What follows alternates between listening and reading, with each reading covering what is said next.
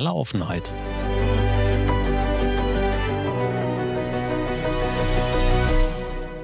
Mit Kai Truhn und Thorsten Ising. Kai, moin, mal wieder eine Woche rum. Moin, Thorsten. Wie geht's? Ach ja, ganz okay, würde ich sagen. Wie ist das Wetter in München? Ich habe keine Ahnung. Hm, der Boden, es fängt an zu regnen, würde ich sagen. Also man muss dazu sagen, ich sitze vor einer äh, Fensterfront oder Glasfront, da sind ja mittlerweile heute alle bodentief. Und ähm, dadurch, dass die zum Süden rausgeht, ballert hier immer die Sonne rein. Deswegen habe ich die Jalousie mal so auf drei Viertel meistens. Und ähm, damit ich auch auf dem Monitor noch was sehe so und deswegen kann ich nicht immer sagen, wie das Wetter ist. Ja, ich sitze im Keller, ich sehe das Wetter auch nicht. Also Na, siehste, haben wir ja was gemeinsam. Als ich eben runtergegangen bin, war es gar nicht so schlecht. Gestern Hm. schien die Sonne, also von daher, das Wetter funktioniert. Wie war die Hm. Woche? Muss ich kurz rekapitulieren. Eigentlich ganz okay, würde ich sagen. Ja. Es gibt, ähm oder, äh, ich habe mich erfolgreich gedrückt, das Buch weiterzuschreiben. Das ist, äh ähm, habe aber auch wegprokrastiniert. Ja, quasi. Also, ich habe auch also, Gott sei Dank weiß ich für mich, woran es liegt, dass ich das nicht an oder was heißt nicht angehe. Also, ich ich bin in jetzt in in 'nem in dem Prozess, dass ich Dinge beschreiben muss. Und das ist für mich kognitiv keine Herausforderung. Was bedeutet, dass ich das Interesse daran verliere. Also, zu sagen: „Hey, äh, die Oberfläche sieht so aus und dann musst du da klicken, um das zu machen und da“ also, da brauchst du halt 'n kannst 'n klatschenden Affen hinsetzen. Was aber für mich bedeutet, dass ich daran kein Interesse habe. Und dann schiebe ich solche Sachen gerne vor mir weg. Ich brauche dann immer 2, 3, 4 Tage, um das für mich zu erkennen, dass es grad so ist. Und dann, äh, fange ich mich auch relativ schnell wieder. Aber, äh, ja, so ist es jetzt halt und, ähm, ja, ich will nicht sagen, Zeitdruck habe ich noch nicht. Äh, bin auch stets bemüht, in Anführungsstrichen, das dann irgendwann mal anzugehen. Und, ähm, ja, bin da ja generell auf'm guten Wege. Also, das äh, die die erste Probe Probeabgabe und, ähm, das Feedback aus dem Lektorat war ja so weit also, das war ja also, das war ja wirklich Pipifax. Also, da war ja nix dabei für mich jetzt, wo ich sage: „Oh, da fühle ich mich jetzt hart kritisiert“ oder „Oh, das ist jetzt sehe ich jetzt anders“ oder sonst irgendwas. Auch vom Aufbau her, ähm, ist der Verlag mega happy. Äh, von daher habe ich da einfach auch im ersten Aufschlag, ja, 'n gutes Gefühl 'n gutes Gespür dafür entwickelt, wie so was aussehen könnte. Von daher sind da, glaube ich, auch einfach viele Dinge, äh, an Ballast oder an an Fragen, die aufgekommen sind, äh, abgefallen. Ja, und ansonsten gehe ich grad 'nen neuen Versuch oder neue Versuche sind mehrere, ähm, bezüglich meiner Jobsuche an. Also, mein Netzwerk wird der eine oder andere wird's mitbekommen haben, dass ich ein Xing-Profil habe nach 5 Jahren. Es hat bestimmt Gründe. Ja, tatsächlich hat es Gründe, auf die ich nicht näher eingehen will. Also, es geht geht darum, um das äh, äh, ich will das jetzt nicht, äh, äh, trotz in aller Offenheit nicht publizieren, weil es nicht meine ähm, also, jemand kam mit mir mit einer in ist, äh, an mich mit einem Vorschlag herangetreten, wie man so was auch technisch oder technisch umsetzen kann. Ähm, die äh, eine Möglichkeit der der Jobsuche, so nenne ich's jetzt mal, um auf sich aufmerksam zu machen und das geht halt technisch dann, äh, nur über Xing. Und, ähm, ja, also, da ich habe ja auch nix zu verlieren so, ne? Also Nö, also, wenn's hilft also, tatsächlich ist es ja immer die Sache, wenn es einen Mehrwert hat und wenn es hilft, dann ist es ja auch berechtigt. Und, ähm, alle anderen drumrum spielen ja auch keine Rolle. Wenn es für dich in diesem Moment eine Chance darstellt, Möglichkeiten offenbart, dann ist es vollkommen okay. Klar. Äh, ja, meine, also, es ist ja es ist ja nicht irgend 'ne dunkle Ecke des Internets. Ne, aber ich hätte fast gesagt, wahrscheinlich würde ich da schneller 'n Job finden. Wahrscheinlich. Ja. Also, ich habe Xing vor Ewigkeiten gekündigt, also, auch komplett gelöscht sogar. Ja, ich Ich auch. irgendwann mal also, ganz lange Zeit diesen Pro-Account gehabt und überhaupt gar keine Mehrwert mehr für mich entdeckt. Und als sie dann auch noch damit kamen, dass man auch als Pro-Account noch mal noch mal zusätzlich bezahlen sollte, um das eigentlich werbefreie Profil jetzt auch wirklich werbefrei zu haben, da habe ich dann gedacht: „Ne, weißt du, also, das lag so lange in der Ecke und veräppeln lassen muss ich mich jetzt auch nicht, also, lösche ich den Account.“ Und da habe ich's dann auch komplett einfach komplett runtergenommen. Geht mir auch so. Also, ich habe, glaube ich, 2018 mein Xing-Profil dann nach 14 oder 19 nach 15 Jahren gekündigt und gelöscht, weil, ähm, es auch tatsächlich mir in den vergangenen, äh, auch Jobs suchen oder, äh, potenziellen Jobwechsel null geholfen hat, auch mein Netzwerk, was ich da hatte. Ich meine, das waren ja auch irgendwie wahrscheinlich, ich würde mal vermuten, 9, 8, 900, um die 1000 Kontakte. Ähm, und ich sehe das jetzt beim Rebuild des Netzwerkes, ähm, wie viele Leute ich auch einfach auslasse, mit denen ich mich nicht mehr vernetzen möchte, gar nicht also, ich weiß nicht, ob sie auf der Plattform noch aktiv sind, auch gar nicht, ähm, ich sage jetzt mal aus negativen Vibes, sondern wo du einfach sagst, man hat mal eine gemeinsame Zeit gehabt, die ist aber auch irgendwie schon 10 Jahre oder länger her. Man hat keinen Kontakt mehr miteinander. Also, ich sehe den Mehrwert für beide Seiten in dem Moment einfach nicht und lass belasse es dann dabei, in Anführungsstrichen. Ähm, ja, genau, das ist so ein Weg. Und der zweite ist, äh, da bin ich gestern drauf gekommen, dass ich vielleicht demnächst mal ein paar Memes baue, äh, die auf das Thema aufstützen. Also hier Orange County, ähm, Biker, hätte ich fast gesagt, OCC. Wie heißt es? Orange County Customs, genau. Da gibt es ja das berühmte Meme mit dem Vater und dem Sohn. Genau, Junior und Senior. ja, genau, da sind mir schon ein paar, äh, Abfolgen zu eingefallen, wie ich das Thema mit der Jobsuche mal, äh, aufgreifen könnte. Also und, ähm, das ist, glaube ich, ein Punkt, der mir in der letzten Woche auch aufgefallen ist über RP, ähm, dass, ähm, wenn ich Sachen angehe, wie ich sie angehe, frei von jele jeglicher, ähm äh, jeglichem Rahmen, den man so in so einem Feld dann vorgibt, kann das durchaus Früchte tragen und, äh, Anklang finden, sagen wir es mal so. Also, kann natürlich genauso gut kloppen, aber, die eine oder andere, ich sage jetzt mal, bescheuerte Idee dann auch einfach umzusetzen, ähm, auch aus auch wenn man das so nicht macht, sage ich jetzt mal. Also, grade, äh, äh, weißt du selber in unserer Blase also, Leute sind ja nach wie vor noch überrascht, äh, irgendwie, wenn du sagst: „Ja, das ist total cool, aber ich bin halt arbeitslos“, so. Ähm, oder, ähm, ich hatte es auch, äh, dass ich auf, äh, der einen oder anderen, ähm, 'n 'nen Vortrag oder 'n Impulsvortrag halten sollte und meine Prämisse war: „Das können wir gerne machen. Mein Titel ist aber arbeitslos.“ So: „Möchtest du das wirklich? Wenn ja, dann machen wir das. Und ansonsten also, als Experte komme ich nicht, habe ich keinen Bock drauf.“ Also, was heißt keinen Bock drauf, aber tatsächlich, äh, muss ich die Fläche dann für mich auch nutzen und, ähm, da sind dann, ähm, auch Sachen einfach nicht zustande gekommen ähm, was ich auch okay finde, aber wo ich dann sage: „Ne.“ Also, ich bin jetzt mittlerweile an 'nem Punkt, wo ich sage: „Jetzt müssen wir mal andere Maßnahmen als das übliche, wir schreiben lustig 'ne Bewerbung und gucken, dass wir irgendwie super elitär im Internet rüberkommen.“ Äh, Ja, ja. nachvollziehbar. Und warum auch nicht? Ne, ich meine, es auf erstens ist es ist deine derzeitige Situation, dann kannst du auch ansch dran schreiben, was du derzeit machst. Ja. Finde ich gut, finde ich ehrlich.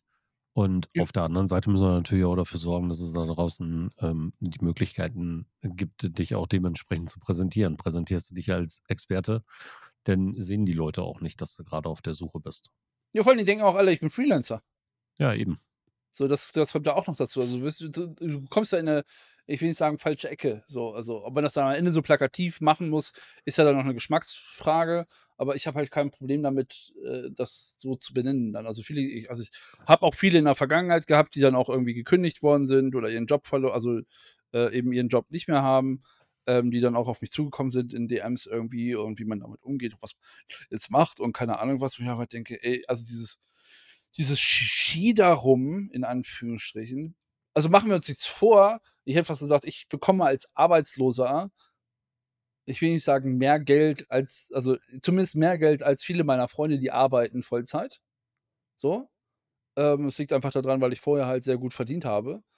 Ähm, also, es ist ja also, es ist ja keine ich sage jetzt mal, wirtschaftliche Missstellung oder sonst irgendwas, aber dieser diesen diesen Stempel, den du dann den den auch den man sich auch selber irgendwie dann völliger unnötigerweise bekommt. Also, ich einfach sage, also, aus welchen Gründen auch immer. Also, es gibt ja auch äh, ich lese das ja auch bei mir auf LinkedIn, manche Leute, die halt gesundheitlich auch nicht, ich sage jetzt mal, bestimmte Dinge nicht verrichten können oder nicht so, äh, ins Office können und deswegen 100% remote zum Beispiel suchen und da nichts finden. ähm, weil irgendwie, äh, 100% Remote irgendwie dann noch nicht so richtig verstanden worden ist. Ähm, und ja, ich glaube, bei mir ist es dann eher, ähm, manchmal auch habe ich das Gefühl, des Umfeldes geschuldet. Also, dieses: Wie kann jemand wie er, was auch immer das bedeutet, äh, dann keinen Job finden, so? Währenddessen du dann eben, ich sage jetzt mal, schon 'n exquisites irgendwie Netzwerk um dich herum hast, mit dem du dich austauschst. Ähm, ja, aber auch ich kann das und ich genau, ich glaube, da habe ich dann auch persönlich, ich will nicht sagen Freude dran, genau diesen diesen Aufbruch zu stemmen, sage ich jetzt mal. Ja, genau richtig so. Genau richtig so. Und sonst? Was gab's sonst die Woche? Du bist ja wirklich vielfältig auch im Netz unterwegs. Ah Diese ja. Xing diese Xing-Sache hat dein Netzwerk auch berührt? Ja, ja, ja, ja, ja, ja, ja. Die, äh wie soll ich sagen, äh, da gab's einige Rückmeldungen auf Twitter zu, ja. Also, sowohl öffentlich, äh als auch, ähm, äh, nicht öffentlich gab es, äh, Reaktionen dazu, also was auch zu zu äh, also, auch zu Dialogen geführt hat, ne? Also, ich hatte, äh, in den DMs dann auch, äh, jemanden, der sich totgelacht hat, was ich denn auf Xing wollen würde und ich sagte: „Na ja, also, ähm, äh, ange“ ich habe dann zurückgeschrieben, so: „Ja, angeblich ist es die bessere Jobmaschine.“ Und dann schrieb er so: „Ja, aber jetzt mal Real Talk, was machst du denn eigentlich grade?“ Und ich sage: „Na ja, ich bin arbeitslos und weil ich so viel Zeit habe, schreibe ich halt 'n Buch.“ Und er sagt: „Ja, Buch schreiben ist total geil fürs Expertentum, aber mit Expertentum verdienst du kein Geld.“ Ich sage: „Ja, du hast die Situation sehr gut erkannt. Äh, genau so ist es grade.“ Und, ähm, ich meine, jetzt ist langes Wochenende, aber auch das ist ja wieder du kommst ins Gespräch, äh, mit mit jemandem, hast 'n Impuls gesetzt, der jetzt einfach aufm Schirm hat, okay, äh, der Trun sucht irgendwas und der selber ist halt, ähm, Managing Director, äh, bei 'nem Inkubator. Also, äh, das ein oder andere Start-up, äh, äh, geht da durch die Hände oder wird begutachtet und hat wahrscheinlich dann auch großes Netzwerk und genau das ist ja das, äh, ich sage jetzt mal, was ich am Ende des Tages erreichen möchte. Also, dieses wirklich aktive Bewusstsein dafür und das ist schwierig genug, weil viele Leute halten mich einfach für 'n Freelancer, da haben wir schon mal drüber gesprochen. Grade wenn ich so fachlichen Content auch im Blog schreibe, wie diese Social-Media-Anleitung oder Dings, wo viele denken, weil es natürlich auch in der Branche so üblich ist, dass Coaches, Berater oder jemand auch wie du also, du bist ja auch quasi so jemand, der dann einen fachlichen Beitrag auf seiner Webseite, auf seinem Blog veröffentlicht, die aus Kundengesprächen resultieren und oder auf mögliche Probleme deiner potenziellen Kunden, a hinweisen sollen. So, das ist ja bei mir eher Langeweile, weil ich irgendwie so 'n 'ne Klatsche für Kommunikation habe, ähm, und manchmal gar nichts eigentlich mit meinem Job zu tun hat. Ähm, aber ich verstehe, ähm, warum dieser Eindruck dann einfach entsteht und das weißt du ja auch, äh, man sein Netzwerk auch gar nicht so beobachtet. Also, was weiß ich, was irgendwelche Leute machen oder ich sehe das und das ist sehr spannend jetzt bei Xing, wenn du die Leute wieder siehst und denkst: „Ach Mensch, der oder die ist also jetzt irgendwo da irgendwie Teamleitung oder hier in 'ner führenden Position oder in Elternzeit, äh, oder also, auch auch Herren, die in Elternzeit sind, wo du denkst so: „Okay, krass.“ Also, der hatte vorher 'ne, äh, super krasse Position so, wo du denkst: „Ach, okay, cool.“ Und, ähm, wurde ja eben und das ist das Besagte, der Kontakt irgendwann mal verloren gegangen ist oder nicht mehr so intensiv ist. Woher sollen's die Leute auch wissen, ne? Also, Ja, so eben. Ja, da gibt's ja immer wieder also, die Ja. Überraschung habe ich letztens auch gehabt. Ich bin mal durch Profile von ein paar Menschen gegangen, die ich einfach nicht mehr aufm Schirm hatte und davon waren locker 40 % in neuen Positionen unterwegs.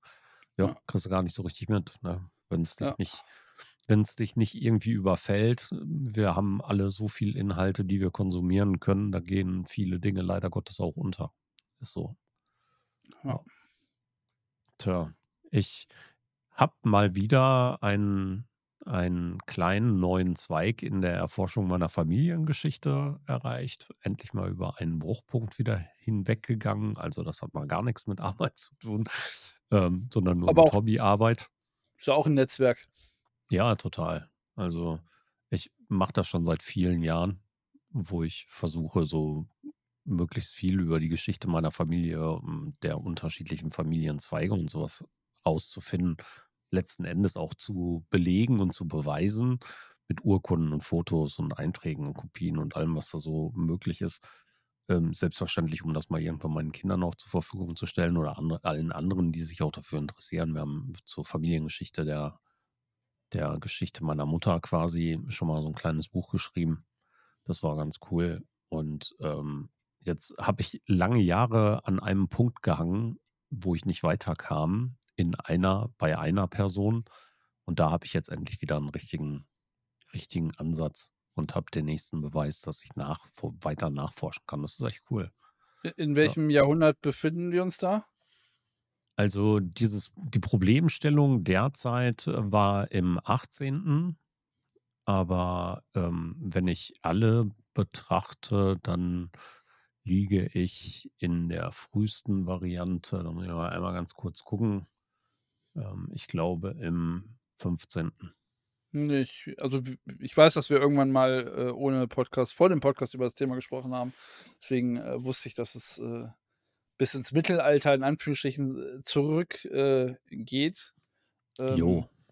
Ähm, but, was, also wie kommt man da drauf, das zu machen? Also, oder wie bist also, du da drauf gekommen? Ich, der Opa mütterlicherseits, der hatte Aufzeichnungen. Und, Und dann hast du gesagt, das ist interessant?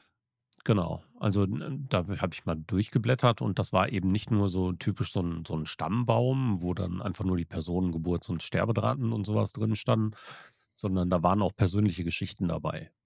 Und, äh, in dieser ganzen Kladde lagen halt auch noch weitere Sachen. Ähm, so wie das eine Fotografie beziehungsweise eine 'ne Zeichnung wie so eine Kohlezeichnung von so einem alten Balken Torbalken, der in Fachwerkhäusern früher eingelassen war und sowas. Und so ein paar persönliche Geschichten. Ja, und das habe ich mir dann mal irgendwann haben wir uns das angeguckt. Dann habe ich das Ganze angefangen zu digitalisieren. Und irgendwann habe ich dann mit der anderen Geschichte, der Geschichte meines Vaters, weitergemacht.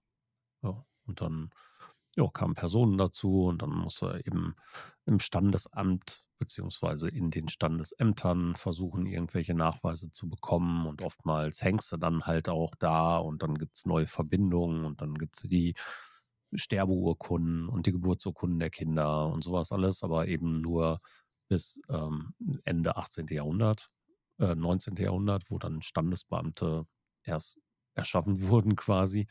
Und davor waren die Kirchenbücher entscheidend. Dann gehst du durch die Kirchenbücher, dann gibt es eine lange Phase in Deutschland, wo Kirchenbücher aufgrund des Überfalls im Dreißigjährigen Krieg ähm, fast strukturiert verbrannt wurden. Da hast du dann wieder das Problem, dass du an viele Dinge nicht mehr rankommst. Dann musst du an die Datenbanken der Mormonen, dann musst du in die anderen Kirchenarchive und sowas. Dann gibt es Steuerlisten und alles Mögliche. Und dann versuchst du dich eben von, von A nach B immer weiter zurückzuhangeln. Und bei mir geht es bis also ein Strang bis in die Deutschordensgeschichte der Kommende Mülheim und so. Richtig witzig, was da so zutage kommt. Äh, ist das irgendwie nicht, also wie muss ich mir das, also ich verstehe also ich, also ich bin natürlich irgendwie online geschädigt.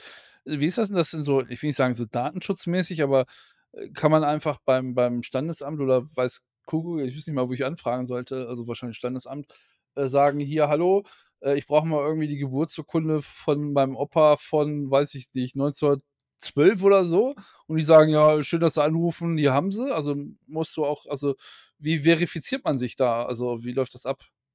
Tatsächlich gibt es ab einem gewissen Schutz nach hinten keinen, keinen Datenschutz mehr. Also ah, okay, dann kannst du ja. tatsächlich, ähnlich wie beim Urheberrecht, da sind es, glaube ich, 75 Jahre, ähm, einfach sagen, hier, Digi, äh, gib mir mal. Genau. Okay, das ist ja, ich will nicht sagen entspannt, aber das, äh Ja, also die Herausforderung ist wirklich, wirklich, ähm, dass die Aufzeichnungen nur bis zu einem gewissen Grad dann eben zurückgehen und diese Archive in vielen Fällen ähm, solche Informationen über Wegzug und sowas damals zum Teil nicht hatten. Ja, also du hattest einfach keinen Austausch untereinander. Wenn du jetzt irgendwo anders hingezogen bist, dann hast du dich wahrscheinlich irgendwo anders nur durch Tod, durch Heirat oder durch Geburt deiner Kinder irgendwie wieder identifiziert und damit verschwinden dann oftmals Wege. Ja, Mhm. und, und so hänge ich halt auch an vielen Personen in dieser ganzen Geschichte. Ich habe in meiner Datenbank irgendwie, weiß ich nicht, 20.000 Leute oder so und irgendwie 4.000 Familien oder sowas geführt. Und ähm, an vielen Stellen habe ich keine Informationen. Zum Beispiel über den Tod meines Urgroßvaters. Ja, ähm, der ist im Krieg gestorben und der ist gefallen irgendwo in den Vogesen, Frankreich. Aber was dazwischen so passierte, da habe ich keine Aufzeichnung von. Finde ich auch nichts. Ja, ähm, da gibt es dann wieder die, natürlich die dafür zuständig sind, solche, ja, die militärischen Werdegänge im Grunde festzuhalten, aber auch die haben dann, wie bei meinem Opa, meinem Urgroßvater wiederum nicht, aber meinem Opa, ähm, dort konnte ich seine, seine Beförderung und seine Versetzung und sowas alles, die konnte ich alle, alle nacharbeiten. Die habe ich alle gefunden. Ja. Und sogar, dass er irgendwo in einem Grab der unbekannten Soldaten, irgendwo in den Vogesen nach einem Fliegerangriff so, da halt beerdigt ist. Aber da gibt es viele, viele andere Punkte, die noch weiter zurückliegen. Witzigste ist, glaube ich, ähm, mein, mein Stamm ja, ist nicht als Ising geboren, sondern damals gab es diese Höfename, Namen. Das heißt, es gab einen Isinghof in Mülheim an der Möhne. Den gibt es heute immer noch. Letztens irgendwo mal ein Teil noch von abgebrannt, leider Gottes, aber den gibt es noch. Und dort ist ein Herr Ahrens hingezogen. Und Mhm. der ist als Ahrens da hingezogen, hat geheiratet und ist als Ising gestorben. Genannt Ising. Das war quasi einer der oder derjenige, der als erstes den Namen aus meiner Familiengeschichte getragen hat. Und dann musst du wiederum, dann fängst du wieder an und versuchst aus der Geschichte weiter zu arbeiten. Also eigentlich ist der Ahrens davor ja auch einer, der verwandtschaftlich in dieser Ahnenreihe auftauchen müsste. So, ne? Und von der mütterlichen Seite wiederum dieses Typen, ähm, beziehungsweise seiner Frau, da kommst du auf die Deutschordensgeschichte, alter Ritterorden. Und tatsächlich gab es das früher auch schon mit Zölibat und so einem ganzen Gedönse. Und äh, einer von den Jungs hat das nicht ganz so ernst genommen und hat ähm, das komplette Vermögen der Deutschordenkommende irgendwie da auf den Kopf gehauen und mit seinen zahlreichen Geliebten und seinen zahlreichen Nachkömmlingen dann eben ganz schön durchgebrannt. Und da wollte ich ein bisschen mehr zu erfahren und habe das Deutschordensarchiv angeschrieben, was es immer noch gibt in Wien. Und nach ein paar Monaten bekam ich von dem 90-jährigen Archivar einen handschriftlichen Brief, dass ich mir doch wohl vorstellen könnte, dass man über einen der größten äh, Schandpunkte der Geschichte des Deutschen Ordens keine Informationen erteilte. Da müsste ich schon irgendwo anders gucken und mein Glück versuchen. War schon witzig, ja. Okay. Ja. Verfolgst du dann, äh ist das also äh, wird nur in Anführungsstrichen die Blutlinie dabei verfolgt oder also, keine Ahnung, mein mein äh, kann mich also, ich weiß, dass mein Vater mehrfach verheiratet war zum Beispiel. Also, ist das dann auch, äh, keine Ahnung, das ist dann Halbbruder, Halbschwester und da verfolgt man das noch? Also, ist die ich sage jetzt mal Verästelung, um das in so Baumanalogie zu halten, äh, so feingliedrig oder, äh, beschränkst du dich in dem Fall also, vielleicht gibt's da auch irgendwie 'ne Norm oder irgendwie so was, äh, in in 'nem Rahmen, in dem sich das bewegt, ähm, den man da verfolgt? Also es gibt ganz viele, die eben nur die direkten Stränge nachverfolgen. Die würden immer nur versuchen, aber das auch das ist schon wahnsinnig viel Ja, Arbeit. klar, Immer nur immer nur Vater, Mutter, Vater, Mutter, Vater, Mutter, Vater, Mutter und sowas ähm, hinzubiegen, das mache ich nicht. Ich versuche so vollständig wie möglich zu sein. Ja, ähm, das klappt in vielen Fällen einfach nicht aufgrund der Masse. Klar. Ja, und weil mich die Nebenlinien dann nicht so sehr interessieren, dass ich da jetzt viel, auf der einen Seite Geld reinstecke, weil jede Kopie kostet Kohle. Ja, und ähm, jeder Auszug eben auch. Und für, weiß ich nicht, die Schwester des Bruders, des Cousins vierten Grades oder so, fahre ich nicht irgendwo in ein Archiv und gucke mir ein 400 Jahre altes Kirchenbuch an oder so. Das mache ich dann nicht. Also es gibt viele Wege, und ähm, ich versuche es so feingliedrig wie möglich zu machen. Ich versuche immer noch die Geschwister mit rauszukitzeln und sowas. Was mich aber noch mehr interessiert als die reinen Linien und die reinen Zweige, sind unter Umständen die Geschichten dahinter. Also wenn ich dann eben mitbekomme, irgendjemand war Kaufmann in der Linie, dann würde ich ganz gerne wissen, wie, auf welcher Natur, was, was hat der verkauft und wo hat der gearbeitet und gibt es da vielleicht irgendwie eine nette Geschichte zu oder so. Und jetzt bin ich gerade wieder über jemanden gestolpert, über den hatte ich lange Zeit gar nichts. Da habe ich jetzt ein Bild gefunden und den Nachweis in irgendeiner Beschreibung der Geschichte der Straße, ja, dass die ähm, zehn Jahre lang eine Kneipe geführt haben und so. Ne? Diese Kleinigkeiten, die sind einfach ein bisschen netter. Daraus baue ich dann immer kleine Geschichten. Und die Geschichten ähm, hinterlege ich in meinem Tool. Und Mhm. wenn ich die Möglichkeit habe, kann ich wirklich auf Knopfdruck könnte ich so eine komplette Familienchronik rausschießen Mhm. und hätte da halt alles drin. Die kleinen Geschichten, die kleinen Notizen zu jeder einzelnen Person, die strukturierten Geschichten im, im Anhang und sowas alles. Und ähm, ja, da, das ist, äh, da ist über die Jahrzehnte echt viel zusammengekommen. Ich wollte sagen, das hört sich auch so an, dass du da schon ein, 2 Tage dann sitzt. Also, es, Ja. äh, dauert ja auch, äh, wahrscheinlich Monate, bis man da mal irgendwie 'ne Antwort von irgend also, bei dem einen schneller, bei dem anderen länger, aber ich kann mir schon vorstellen, dass du, wenn, keine Ahnung, du bei irgend so äh, Orden in Österreich, äh, anfragst, äh, selbst wenn die das, ich sage jetzt mal, ernst nehmen, dauert das ja 'n Moment, bis die auch antworten und, äh, Ja. äh, da das, ich sage jetzt mal, selber Zeit haben, da in irgend 'nem Archiv zu kramen und das rauszusuchen. Ähm, und von daher, ja, Ja. Irgendwann Mitte der 90er bin ich angefangen. ich wollte gerade sagen, wenn du halt 20.000 Einträge sagst und ich mir denke: „Okay, 20.000 Einträge von Hand eintragen dauert.“ Ja, ist nicht nur alles per Hand, ne? Also, wir haben ja Ja, ja. heute eben diese technischen Möglichkeiten auch. Es gibt unfassbare Datenbanken im Internet, die da helfen. Mhm. wo andere sich ebenfalls ähm, natürlich mit ihren Daten wiederum reintragen. Wir laden die Daten hoch, die laden ihre Daten hoch, du erkennst Matches, kannst die Daten miteinander synchronisieren, kannst ganze Zweige ergänzen und so. Da geht es unter Umständen auch mal ganz schnell, aber es muss halt trotzdem bewiesen sein. Ne? Ich meine, wenn Mhm. die Kollegen auf der anderen Seite dann in diesem Teil keinen Beweis geführt haben, dann ist es für mich immer noch eine Vermutung. Mhm. Ja, und ähm, ja, dann stimmt das vielleicht auf dem Papier und im, Stimm, äh, im Stammbaum überein, aber mir fehlt dann unter Umständen die Quelle dafür. Mhm. Ja, und die Quelle versuche ich halt bei, bei den Fällen immer, immer mit zu belegen. Jetzt hast du natürlich das Problem, du kannst die Quellen oftmals nur benennen, ja, weil du so ein, wenn du in so einem Kirchenarchiv bist, hier bei uns in Paderborn im erzbischöflichen Generalvikariat und da gibt so es so ein Archiv, da darfst du auch nicht fotografieren. Ja, also hast du keinen fotografischen Beleg dafür. Du kannst dann eben dann nur dabei schreiben, ist laut dem Kirchenbuch von XY dabei. Und Mhm. dann stößt du halt noch auf die kleinen Hürden, die du so hast. Viele Kirchenarchive sind für uns nicht zugänglich. Ähm, viele Bücher sind damals von den Mormonen eingescannt worden. Die gibt es auf Mikrofilm, die könntest du durchsuchen.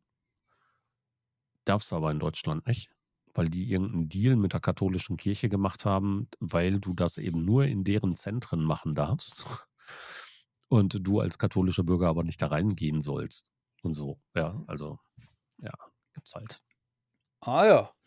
ganz komische Dinge. Naja, mit solchen Dingen schlage ich mich nebenbei rum, wenn ich ähm, nicht arbeite. Stark, also ich spiele GTA RP, das ist ähnlich. ja. Aber ich war auch arbeiten und ich hatte auch Arbeiten mit, mit ähm, Dingen, wo wir letzte Woche schon mal drüber gesprochen haben. Der goldene Blogger. Ja, habe ich, äh, Fotos von gesehen.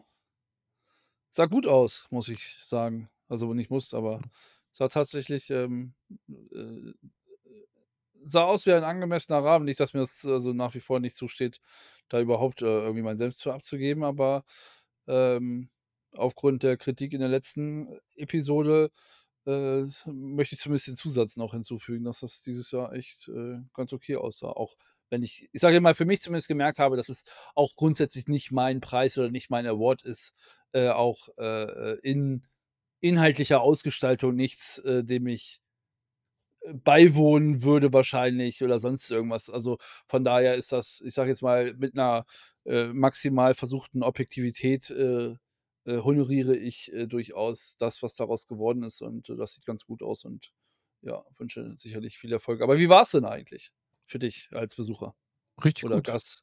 Richtig gut. Hat wirklich viel Spaß gemacht. War ein sehr angenehmer Abend.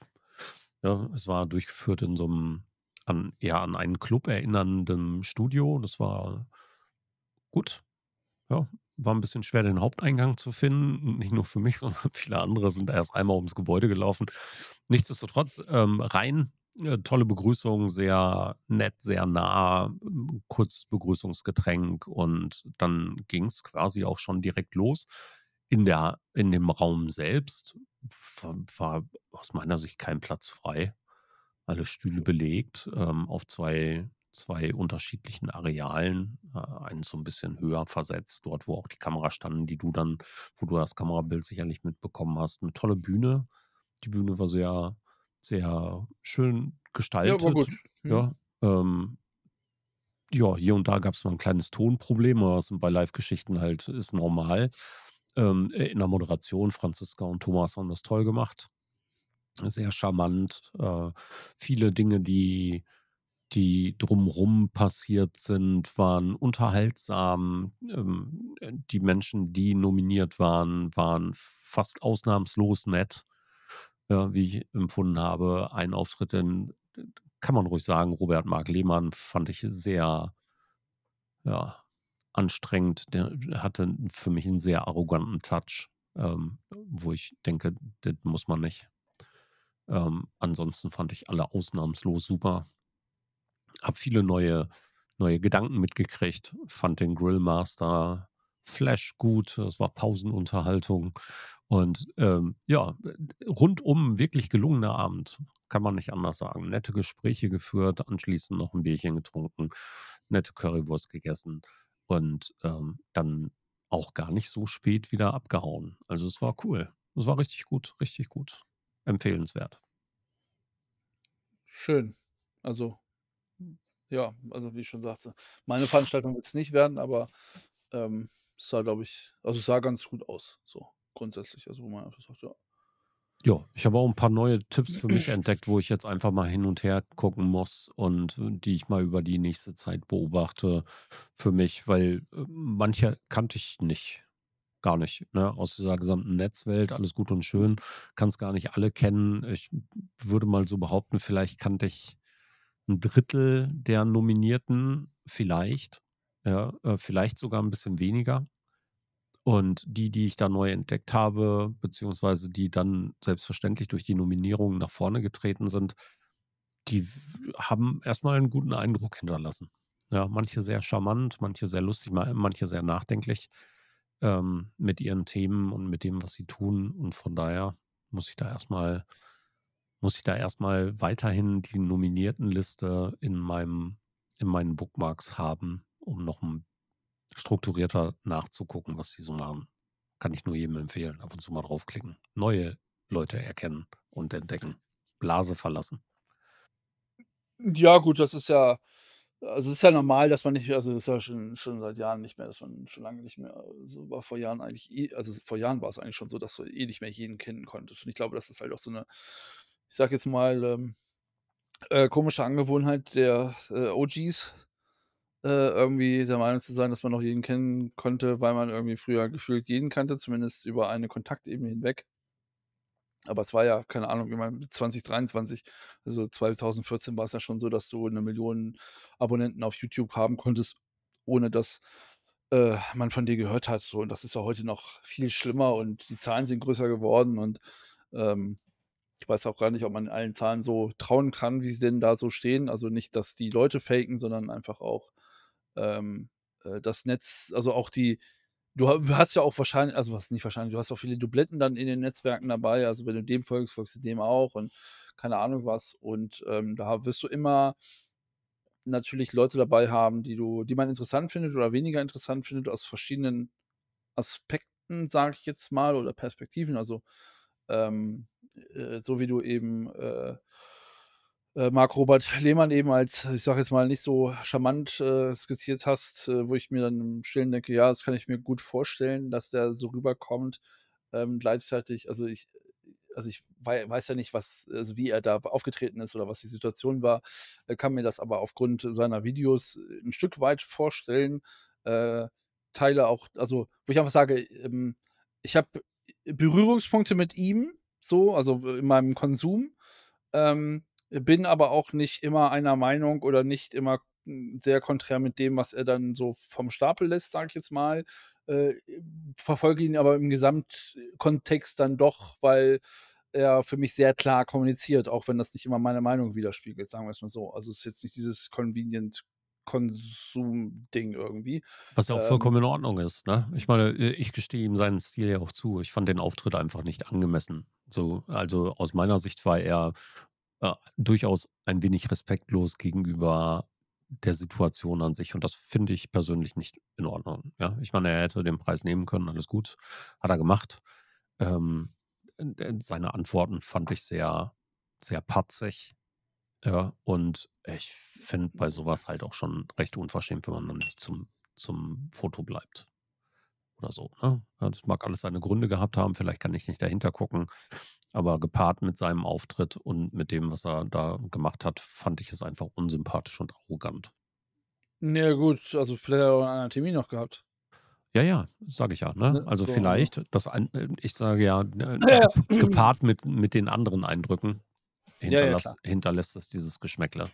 Ja gut, also aber also verstehe ich, wo ich dann also ich mir für mal denke: „Okay, auf der anderen Seite, warum fährt man dann erst dahin“, ne? Also, Ja, wenn du dem wenn du de also, wenn du dem Preis in Anführungsstrichen nicht nichts beimisst, dann sagst du die Veranstaltung ab und sagst: „Okay, das ist ganz nett, aber danke.“ So. Also, keine Ahnung. Fand ich übrigens sehr cool. Jörg Dreger, den kennen wir vielleicht noch von früher, 78 Jahre alt. Der zum Beispiel hat sich die Zeit wirklich sehr genommen, auch im Vorfeld. Ich muss grad mal überlegen, den Namen habe ich schon mal gehört. Moderator, der macht hier aufs Geh aufs Ganze oder so früher, der mit dem Zong. Ach so, der, ja, Ja, ja. natürlich. Ja, ja, ja, ja, Ja, ich entsinne mich. der hatte einen Heidenspaß, aber auch eben die Leute, die so, die man so gar nicht auf dem Schirm hatte. Ne? Was ich sehr cool fand, Shopblogger, so ein Mensch, der einen Edeka-Laden betreibt und seit Ewigkeiten rund um die Geschehnisse im Internet dazu schreibt.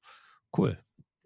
Ja. Dem da habe ich schon mal der ist mir irgendwann mal der meine Wege gekreuzt, hätte ich fast gesagt. Junge, es ist auch wieder richtig gutes Deutsch heute Morgen. Ähm, ja, da von dem habe ich schon mal gehört, gelesen. Das ist aber auch schon Jahre her. Ja, Ja. halt einfach so ein Urgestein. Der macht das seit Ewigkeiten und mit einer mit einer tollen Beharrlichkeit. Ähm, ich habe den irgendwann auch schon mal gehört, gelesen, geguckt. Ja, habe den aber schlicht aus dem Augen verloren und hätte nicht gedacht, dass der immer noch schreibt. Hätte ich nicht gedacht. Aber super, finde ich gut. Ne, insgesamt cooler cooler Tag, cooler Abend, ähm, coole Begegnungen drumrum, ähm, war war alles wirklich sehr charmant und gut. Ich glaube, boah, halb elf oder so, um 19:30 ist gestartet oder so was, 3 Stunden lang. 17 Kategorien, viele Menschen drin. Ja, tolle Sache. Cool. Ja, sonst ist die Woche auch gar nicht so viel passiert. Ich habe mir ein paar Tage freigenommen. Hm. Ähm, so gerade jetzt übers Wochenende. Wir sprechen zwar heute am Montag, heute ist Feiertag, aber heute das war auch tatsächlich meine erste Handlung. Ich habe meinen Computer angemacht und habe das Studio hochgefahren. Ähm, die Tage davor waren einfach mal ruhiger und ich habe eine Doku gesehen. Das war es auch schon. Doku Athlet A auf Netflix. Gut, da ich momentan nicht über einen Netflix-Zugang verfüge, äh, habe ich weder den Teaser dazu gesehen, noch, äh, könnte ich inhaltlich dazu was beitragen. Worum geht es denn da? Es geht um, äh, eine Athletin A im Grunde, also die eine Erstidentifizierte, so könnte man es sagen. Eine Person, die aus dem Gymnastikumfeld der USA-Olympiamannschaft aus der Vergangenheit ähm, irgendwann den Teamarzt auf den Teamarzt aufmerksam gemacht hat und gesagt hat, der ist ähm, nicht, nicht korrekt vorgegangen, hier gibt es einen sexuellen Missbrauch. Und das wurde erstmal, ja, also mit, mit Teammates besprochen. Ähm, de- denen ging das genauso. Dann ging es an Trainerinnen und die Trainerin hat gesagt, ich kümmere mich. Und die Trainerin hat das dann dem Vizepräsidenten gemeldet und die Vizepräsident hat es dem Präsident gemeldet und man hat gesagt, hier, alles klar, wir kümmern uns drum. Und anstatt das anzuzeigen, wurde es erstmal über Wochen totgeschwiegen und dann hieß es angeblich, es gibt eine FBI-Ermittlung dazu. So, das war für die Familie erstmal ja der erste Weg im Grunde und für die Betroffene. Und dann fing es an, dass es doof wurde. Also die Familie wurde gecancelt. Ähm, plötzlich hatten die Menschen im direkten Umfeld keine reservierten Plätze mehr bei Wettkämpfen. In Wettkämpfen war es komisch. Ähm, die Erreichbarkeit war komisch. Man durfte nicht drüber reden. Und obwohl sie die zweitbeste war, wurde die junge Athletin dann bei der Nominierung für das Team für die nächsten Olympischen Spiele nicht nominiert. Also tatsächlich strukturiert gecancelt, kann man im Nachhinein durchaus sagen. Parallel dazu gab es irgendwann eine investigative Recherche von einem Journalistenteam. Die hatten aus einer Ecke Beschwerden über diesen Teamarzt gehört. Dann ging es weiter. Irgendwann kam die nächste Beschwerde dazu. Dann wurde nachgeforscht. Mehrere Beschwerden kamen. Und dann wurde aufgedeckt. Der Teamarzt verließ dann irgendwann nach ein paar Monaten das Team. Ja, wurde nicht mehr dran. Bis zu diesem Zeitpunkt war er irgendwie 29 Jahre lang begleitender Teamarzt des US Gymnastic Teams, dieser, diese Organisation, die im Grunde auswählt, wer zu den Olympischen Spielen aus dem gymnastischen Sport geht und so. Und letzten Endes ist dann dabei rausgekommen, um es sehr kurz zu machen, dass ähm, sehr viele Betroffene vor Gericht ausgesagt haben und sogar ein Vergleich gemacht wurde. Äh, und dieser Vergleich dann darauf hin, na, hinauslief, dass der Betroffene zweimal 60 Jahre gekriegt hat. Ja, das war trotz des Vergleiches die Höchststrafe, die man kriegen konnte. Und das war trotzdem noch zu wenig im Grunde. Denn es ist über offensichtlich Jahrzehnte passiert.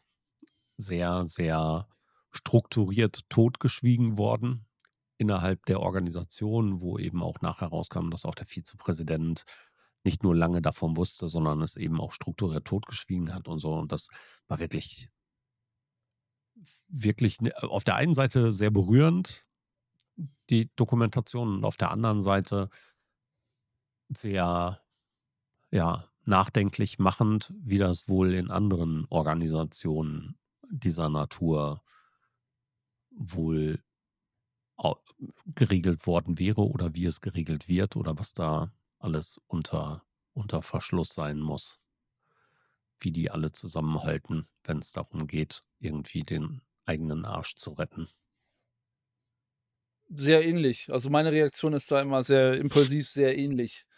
Ja. Ähm, ich das ja auch schon im Podcast mehrfach gesagt, äh, umso höher du, ich sage jetzt mal, in Machtverhältnissen strebst. Die haben, äh, die haben genauso viel und wenn nicht sogar mehr Scheiße, ob nun sexuelle Übergriffe, Drogenkonsum, Alkohol, ähm, etc. am Stecken wie alle anderen auch. Sie können es halt durch Macht oder durch Geld rausschmeißen besser verstecken. So, das ist so meine These ganz dazu. Deswegen bin ich da auch, ich will nicht sagen, nicht schockiert, ist das falsche Wort. Also die Überraschung ist, ich will nicht sagen, geringer.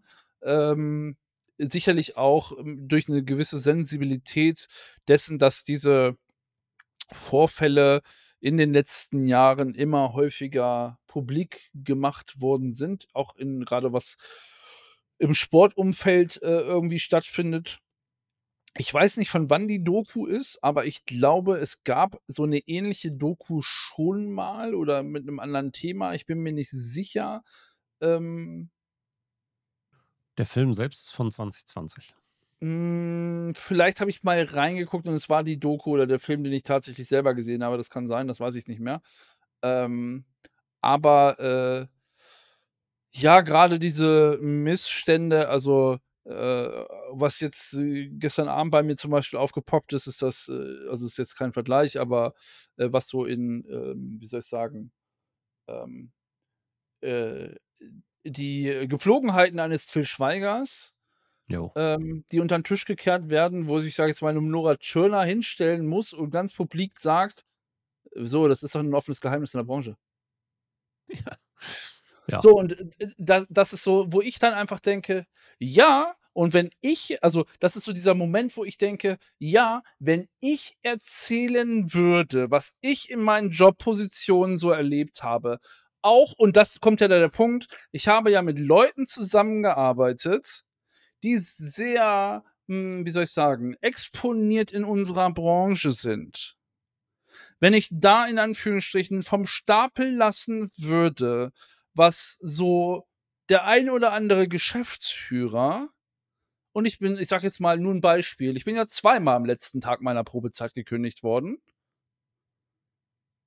So, Mhm. ich sage jetzt mal, was da so abgeht oder wer, äh, weiß ich nicht, äh, äh, 'n cholerischen Anfall bekommt, seine Mitarbeiter anschreit oder so geile Sachen macht, wie seinen Mitarbeitern aufgrund der Krankheitszeiten vorrechnet, ähm, wie viel Verlust angeblich das Unternehmen dadurch gemacht hat. Und also, das ist jetzt nur 'n Beispiel, ne? Also, ist jetzt ich hätte fast gesagt, wenn ich mich hinsetzen würde, ich könnte einen schönen Anekdötchenabend machen mit Geschichten, die auch teilwei also, die ich teilweise no nach wie vor noch nachweisen könnte, aber darum geht's nicht. Also, diese Missstände, die einfach grundsätzlich herrschen, sind, glaube ich größer oder größ häufiger verbreitet, nennen wir's mal so, oder häufiger gegeben, als es, glaube ich, uns im allgemeinen gesellschaftlichen, wie soll ich sagen, ähm, Anklang zugestehen. Ja, Also, definitiv. wir wir tun immer so, es ist alles heile Welt und wir haben irgendwie, keine Ahnung, so Sachen das war ja früher auch so, ne? Du hast irgendwie Betriebsrat und du bist unkündbar. Heute ist es ja genau also, äh, diese ist es ja heute noch teilweise so, dieses auch dieses Bewerben von von Jobs so, der Job ist unbefristet, wo ich mir denke also, es hat sich mittlerweile rumgesprochen, dass die Faustformel für 'ne Abfindung 1 Monat pro oder 'n halben Monat pro halbes Jahr ist. Und sprich, wenn 'n Mitarbeiter gekündigt wird, gehst du ja, dann ziehe ich vors Arbeitsgericht und klage auf Wiedereinstellung. Ja, kannst du machen, machst du 'n Vergleich und dann kannst du ungefähr ausrechnen, was deine Abfindung so nach dem Motto ist. Also, auch diese Unkündbarkeit ist ja irgendwie damit ist ja gebrochen worden. Und so hast du immer, glaube ich, diese hm, diesen Glauben an, ich sage jetzt mal, guten Menschen, weil das ja wie soll wie warum passiert das in so 'nem Rahmen? Wie kann, keine Ahnung, äh, bleiben wir bei 'nem Til Schweiger, äh, so eine exponierte, erfolgreiche Person im deutschen Fernsehen denn sich so verhalten? So, also, währenddessen du ja auch Geschichten, keine Ahnung, aus, äh, Filmstudios oder Hollywood gehört hast, wo Leute wie Kalle Arsch behandelt werden und das hast du in Strukturen, glaube ich, grundsätzlich immer. Also, du du musst es jetzt nicht immer so, äh, fundamental, ähm, sein wie bei der Sportlerin, wobei ich das, glaube ich, im Sport dann auch noch mal schlimmer ist und natürlich auch andere psychologische Folgen hat, als wenn, keine Ahnung, irgendwer 'n cholerischen Anfall hat oder weiß ich nicht. Also, ich habe auch schon Gigas ihr Telefon an mir vorbeifliegen sehen, so, ja, also Ja, ja. Ja, äh, so, das klar. lässt sich lässt sich nicht ver miteinander vergleichen, aber ich glaube, die Missstände hast du halt in allen Gefilden so. Ich glaube, das ist das, was ich, äh, sagen möchte. Definitiv in den verschiedensten Abstufungen und Abschwächungen, selbstverständlich, ja. Also, das, was mich an dieser an diesem Athlet A so erschrocken hat, ja ist im Grunde auf der einen Seite, dass es dass es über so verdammt lange Zeit Mhm. gewesen ist und Hunderte von Personen betraf. Also, letzten Endes waren Hm. alleine 9 Teilnehmerinnen der Olympischen Spiele, die sich die sich geäußert haben, ja, die sich zu erkennen gegeben haben. Und wir wissen alle, dass es dadrunter noch 'ne verdammt große Dunkelzahl geben wird. Dunkelziffer, so heißt es richtig. Und Hm. was mich daran erschrocken hat, war eben dieses organisatorisch strukturierte Zusammenhalten von denjenigen, die das Konstrukt beschützt haben, ja, Mhm. oder geglaubt haben, das Konstrukt zu beschützen. Letzten Endes haben sie nur sich selbst beschützt, ja, also, machen wir uns da nix vor. Aber der andere Teil ist halt boah, was mich dabei so so enorm mitgenommen hat, war, ähm ja, enorm mitgenommen ist auch so, äh, falsch ausgedrückt. Also, was mich daran wirklich getoucht hat, war dieses Organisierte dabei, dieses organisierte Stillschweigen, das organisierte Wissen. Also, da wurde Wissen ausgetauscht und die Leute haben miteinander geschrieben und da kam viel viel, ähm, bei raus, dass die halt es alle wussten. Ja, und die Kinder, was es nichts anderes waren einfach nicht beschützt haben. Ja, Ja. und das ist das. Ich meine, du gehst ja als Elternteil, ähm, hin und vertraust Menschen dein Kind an. Ja, und die machen dann echt Scheiß.